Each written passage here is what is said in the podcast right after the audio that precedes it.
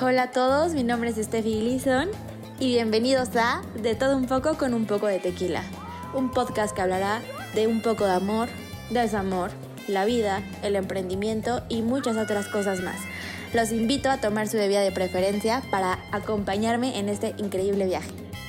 Hola, hola a todos, espero que estén súper bien. El día de hoy vamos a hablar de un tema para los emprendedores. He estado hablando con muchos de ustedes con respecto a cuánto deberían de cobrar por sus servicios.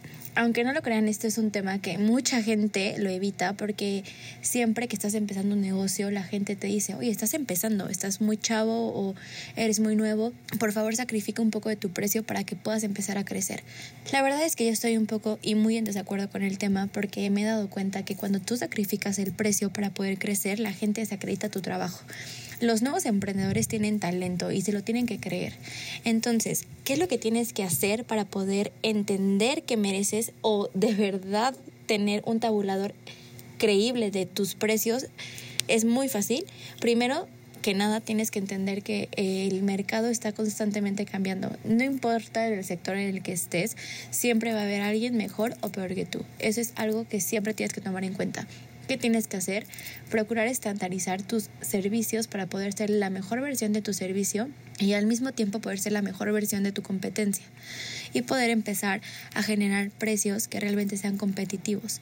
Hacer un análisis completo del mercado y entender que no importa si eres nuevo, no importa si estás empezando, tienes que empezar generando y cobrando lo que es justo para tu emprendimiento. Hay una frase que me inspira mucho de Steve Jobs que dice, trabaja tus sueños y no alguien más te contratará para que trabajes en los mismos, o sea, en los que él creyó que tú pudiste haber hecho o algo así. La verdad es que no recuerdo muy bien la frase, pero se me quedó muy grabada porque muy constantemente estamos diciendo, bueno, pero es que esta persona puede tener mejor capacidad que yo para hacer este tema y yo estoy cobrando un poquito más de lo que probablemente me dicen que puedo llegar a cobrar. Yo creo que es algo importante que lo tomen en cuenta porque siempre que hay un nuevo emprendimiento, siempre hay riesgo y ese riesgo tú lo contemplas como emprendedor absoluto, tú lo absorbes completamente.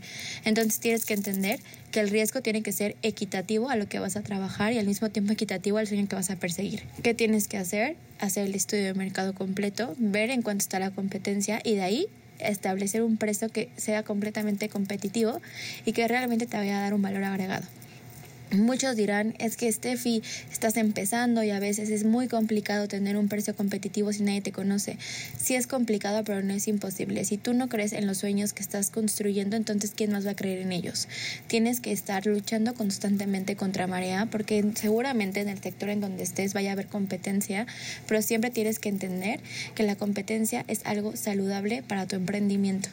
Entonces, ¿cómo vas a competir contra la gente que ya lleva años en el mercado teniendo un valor agregado y sabiendo que no puedes desacreditar lo que estás cobrando por la falta de experiencia que tienes en el mercado?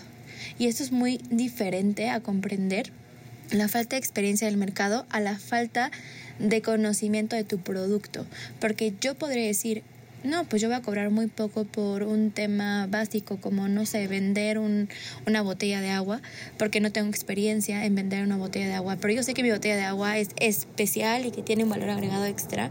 Pero como no tengo experiencia en el mercado y como no creo en lo que yo puedo llegar a vender, entonces desacredito mi producto bajo el precio y empiezo a generar lo que mucha gente le llama como un producto no conforme específico.